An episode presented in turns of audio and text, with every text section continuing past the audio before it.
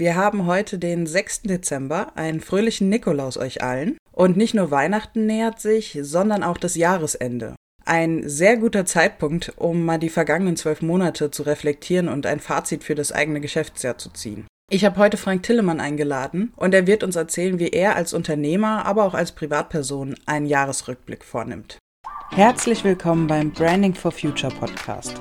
Mein Name ist Charlotte Maxseiner und ich heiße dich ganz herzlich willkommen beim diesjährigen Branding for Future Adventskalender. Freue dich auf 24 interessante Türchen, die vollgepackt sind mit inspirierenden Inhalten rund um das Thema Nachhaltigkeit. Wie schließt du dein Geschäftsjahr ab? Ich mache auf, äh, als allererstes einen Rückblick über das vergangene Geschäftsjahr. Ich habe es mir über die letzten Jahre angewöhnt, eine Art Dankbarkeitstagebuch ähm, zu führen mhm. indem ich äh, mir notiere, äh, was ist denn in den einzelnen Tagen gut gelaufen, wenn ich äh, im Geschäft, wenn es gut gelaufen ist, aber auch im Privatbereich. Und das ist wunderbar, wenn man äh, sich dann am Jahresende dann nochmal zurückbesinnt und nochmal durchgeht, Mensch, wie ist denn das Jahr überhaupt gelaufen? Mhm. Und ähm, oftmals ist es so, dass es so dahin geht und ähm, plötzlich ist ein Monat rum, ist der nächste Monat rum und dann stehen wir vom Jahresende und wenn man dann nochmal wie so eine äh, so einen kleinen Fahrplan hat, was man denn das Jahr über erlebt hat, ist es äh, ganz, ganz toll.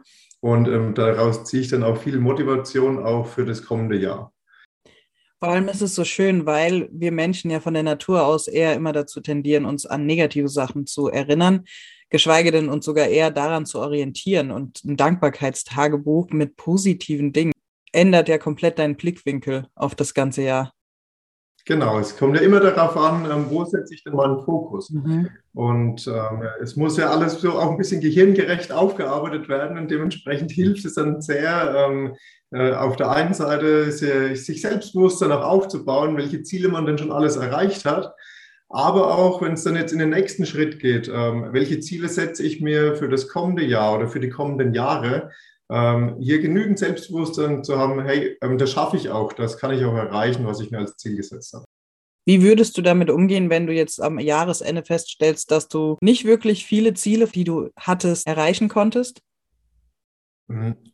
Ganz ehrlich, ich, seit über 20 Jahren beschäftige ich mich mit dem Thema. Mhm. Und äh, wenn man sich mit beschäftigt, das ist so verrückt, äh, wie dann äh, Punkte, die man sich aufgeschrieben hat, dann tatsächlich auch in Erfüllung gehen. Und es war dann äh, eher so, dass äh, 80 Prozent dieser Ziele sich verwirklicht haben. Vielleicht nicht immer genau in diesem Zeitraum, den man sich ähm, vorgenommen hat, dass die Tendenz eher dazu geht, dass es so kommt, wie es kommen soll.